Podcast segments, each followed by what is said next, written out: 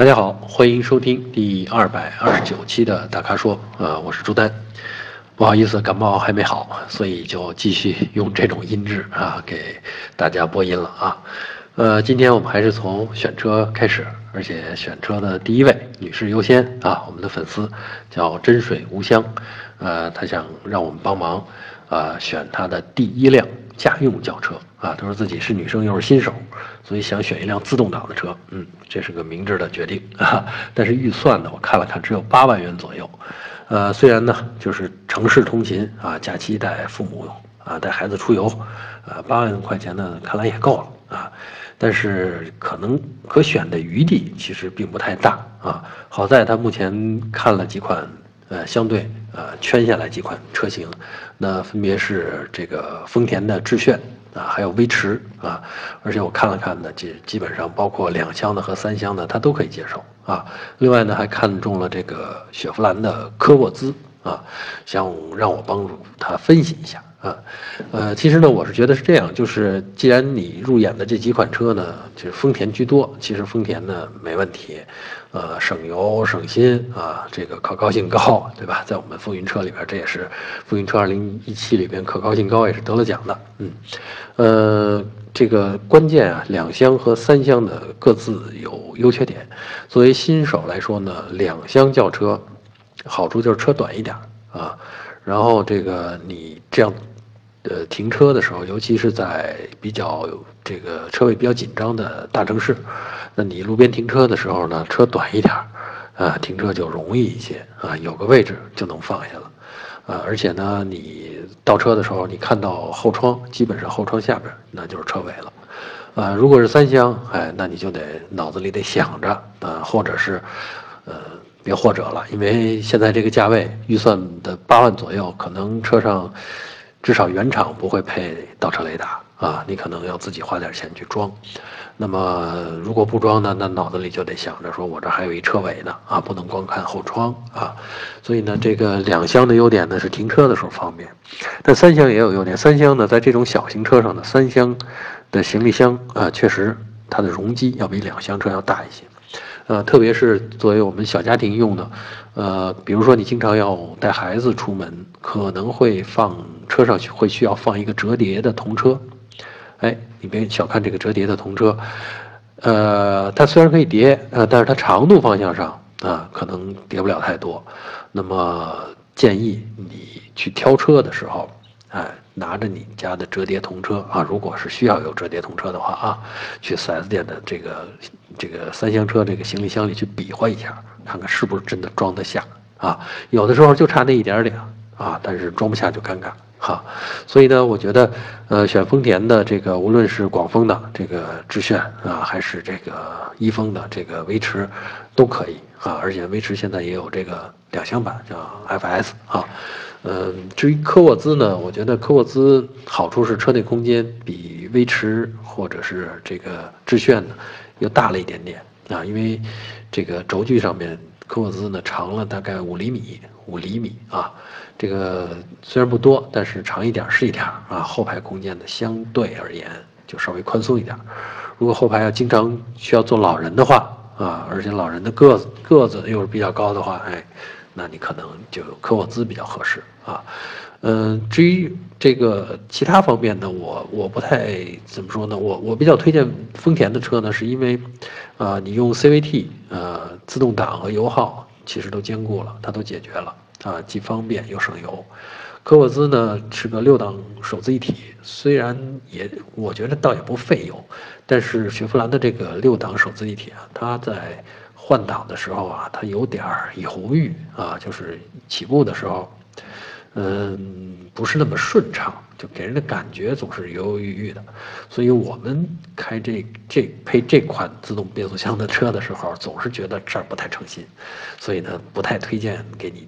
就是科沃兹这一款。当然了，你是一个新手，其实很可能对这种感觉完全无感啊，对我说的这个变速箱的犹豫可能完全无感。如果变速箱不犹豫，没准你还犹豫呢啊！所以呢，你可以试驾一下，然后感觉感觉。呃，总之呢，其实我比较推荐的呢是，如果不需要放童车的话，用两厢的丰田啊，致炫或者威驰 FS 都可以。啊，好，那希望我基本上帮你梳理清楚了啊。好，第二个问题回答我们的粉丝大懒啊，他他他问题确实有点，呃，懒是这样，他在考虑新的天籁和新的迈腾，想问我们怎么选。他的需求是准备十年不换车，你看是够懒的吧？啊，然后呢，他要考虑那十年不换的这个耐久性啊，以上的这个天籁或者迈腾哪个更耐久啊？其实我觉得十年不算什么，这两辆车都够，都可以耐久。呃，唯一的问题可能是啊，可能是十，咱们十年不说了吧，说八年，八年以后这个迈腾你可能觉得嗯还是个大众。因为大众基本上就是这风格，但是天籁那可能八年以后的这个日产的造型风格也跟今天已经完全不同了，所以呢可能会显出老态来啊，这是我觉得，呃，十年不换车的这一点顾虑啊。呃，说到这两个车的特点，确实迈腾呢是稳重啊，空间因为。轴距长嘛，这后排是加长的嘛，对吧？天籁呢是舒适静音啊，这也是日产车一向追求的这个，尤其是在天籁这个级别上啊。但是像我们这位粉丝提到的，说两个车的变速箱都有问题，这我不太认同。我觉得没什么问题啊，尤其是这个迈腾的这个新迈腾的 1.8T 发动机配的这个湿式双离合的七档变速箱，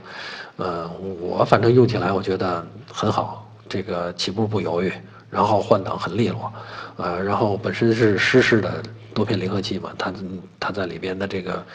呃，润润滑呀，或者是温度控制啊，又有保证，所以我觉得这是一挺好的选择啊，嗯，而且我们到现在也没有听到什么关于这款变速箱的这种啊质量的投诉啊、反馈啊这些事儿，啊，所以呢，我是觉得嗯，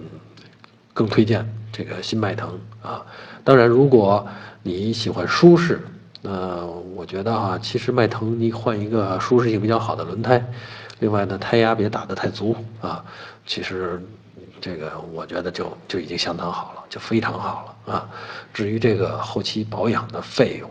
呃，好像是一个是带涡轮，一个不带涡轮，但目前好像大。大部分啊，大部分的呃车型都有涡轮发动机了，这个涡轮也并不会贵到哪儿去啊，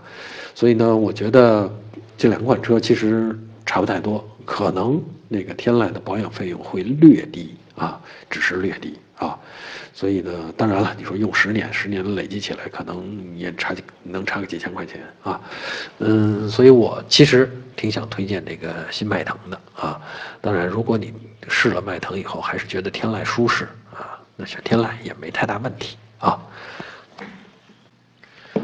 呃，第三个问题回答我们的粉丝一杯清茶啊，他的问题，他是在纠结阿特兹，马自达的阿特兹和凯迪拉克的 ATS-L，他说他喜欢操控啊，对动力和行驶品质有要求，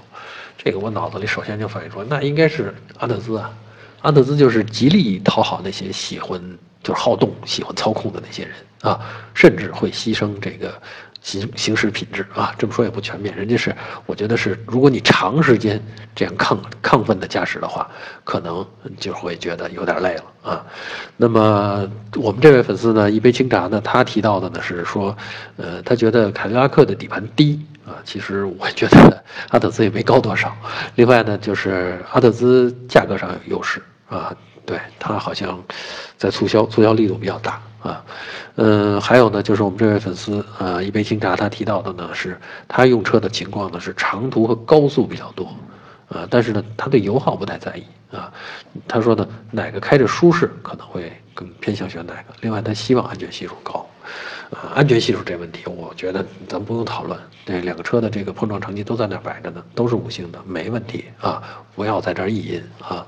不要在这儿凭空想象啊。呃，至于这个更多的，可能你就要得去仔细对比两个车的这种安全的配置。当然，我其实更看重主动安全配置。那比了一下，其实两个车的主动安全配置 也差不多。那我再想多说一句，就是我比较在意的就是视野、坐姿和视野。啊，这两辆车呢，其实这个阿特兹的视野更好一点啊。那么至于坐姿嘛，嗯，可能座椅的软硬程度有不同。另外呢，确实阿特兹跑长途比如说，我觉着开三百公里以上吧，呃，可能舒适性会比 ATS-L 稍微差一点，啊，但是操控啊，你喜欢的那种操控啊，那种响应啊，还有动力的那种欢快的那种感觉，呃，也基本上在这两个车里边，这个我觉得阿阿特兹2.5是完胜啊，所以呢，我我我我可以推荐的那就是。首选是阿特兹吧，啊，那么这个，而且人家还现在还价格上还有还有优惠呢，对吧？好，第四个问题是我们的粉丝叫波波老师啊，他问的是他纠结的 东西挺挺有意思，他看中了本田锋范的精英版啊，但是预算有限，精英版上面呢缺乏他看中的牵引力控制啊、刹车辅助啊、车身稳定啊这些东西，嗯，要上豪华版才有。啊，预算有限，他就买不了豪华版，所以就纠结这个啊，想听听我们有什么更好的建议啊。那他想要一个又皮实又耐用，然后又安全又省钱的车，而且关键是他的工作还是要每天全省各地的跑啊，这是一个很依赖于车的这么个工作啊。所以呢，我觉得给他选一款合适的车非常重要。那听了他纠结的这事儿，特别是听了他的工作，我脑子里先首先闪现出来说，哎，皮实耐用。安全省钱，我脑子里首先反映出这个斯柯达啊，斯柯达的新锐啊，跟风范一样，也是三厢车，呃，然后我又查了查它的配置，那么基本上要到它上面的这个豪华版的那个配置呢，那斯柯达的这个价钱大概在十一万左右。不过好消息是，斯柯达在市场上的优惠力度比较大，所以呢，算下来应该是九万多就能拿下。啊，当然各地的情况不太一样，或者斯柯达的网点可能具体在我们这位粉丝的身边不够多啊，这可能是一个挺现实的原因。那么我就继续找，那其实他能看中风范的，那另外丰田的车啊，本田的车既然他看中了，我觉得丰田的车也差不远，也差不多。那我们前面给第一位我们粉丝推荐的那个车型，那么就是好像是我看一下是致炫或者是叫。啊，智享啊，三厢的就叫智享啊。智享其实在这个价位上，在风范的这个价位上啊，风范精英版的这个价位上，是可以提供刹车辅助、牵引力控制、车身稳定什么这些东西的啊。所以呢，我是觉得，嗯，选丰田其实可能更合适啊。那我是觉得这个，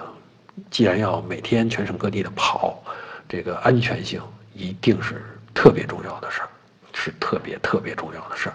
那有这种情况下，有了这个刹车辅助，有了这个车身稳定啊，就是 ESP，啊，绝对是绝对是一个很重要的一个帮助啊。所以呢，我是觉得一定别因为钱的原因啊，嗯，咱们真的把这个钱花在安全上，因为工作是每天要在路上去跑啊。所以我推荐的呢是，要不然你就。斯柯达的这个心动啊，上点高配，因为人家力度大，人优惠力度大，所以你算下来可能不用花那么多钱。呃，还有呢，就是选这个丰田的这个智享啊，丰田智享应该是广丰的车，对，大概呢也是在九万多，也可以拿下，而且是带这些呃主动安全装备的，好吗？好，最后一个问题啊，第五个问题，我们回答一下，这个是关于用车的啊。嗯，这个粉丝名字叫孝敬过往久啊，这个好像我是第一次看到这名字啊，啊，那欢迎他来提问。那他的问题呢是说，今天大多数车啊后悬挂用的，不论是多连杆还是扭力梁，他发现他们的减震器跟呃弹簧跟悬挂弹簧都是分开放置的。他说为什么不能像前悬一样把这个呃弹簧套在这个减震器上呢？啊，就是同轴安装啊。他说他有个八年的老车，那自己这个呃发现的，他老车用的是这种同轴安装。那么这个各有什么优缺点啊？呃，其实是这样，就是分开安装，就是叫不是同轴了，叫平行安装了，呃，比较省空间。大家别别觉着怪啊，这不是明明是原来同轴能套在一起，现在分开了，怎么省空间呢？你听着啊，我说的是它节省的是你车内行李箱的空间啊，因为这样一放呢，就是弹簧的直径就可以变小了啊，弹簧的直径变小了以后呢，对行李箱空间的占用相应的就小了。哎，也许就几厘米，横向的距离也许就几厘米，你别小看这几厘米。有时候你要并排放两个箱子，差这几厘米，你还就放不了两个箱子。所以呢，这个短一寸啊，这省一寸是一寸啊。所以呢，我觉得这个嗯，汽车工程学上面啊，很多的这种考虑，其实是综合发展、综合权衡最后实现的啊。呃，大家光看弹簧本身，光看减震器本身，觉得啊，这两个套在一起装，同时装不是挺好的吗？啊，但实际上，呃，同轴装它会影响到车内的装载空间啊，或者至少会相比这种平行装会占用更多的空间，所以呢，这个现在的车大多数啊，你甭管。这个可能太高级的车啊，比如用空气悬挂的，那咱就不讨论了 哈。用空气弹簧的，咱就不讨论了。人家有的是空间，车足够宽，对吧？那么在大多数紧凑级车上或者小型车上，嗯，更多的结构愿意这么布置，把空间都省出来，留给装载，留给车内的成员来用啊。好，这就是今天呃本期大咖说全部的问题。希望大家继续在微社区中向我们提问。如果你想了解更多的汽车资讯和导购信息，请持续关注我们的微信公众号和车评网。我们下期节目再见。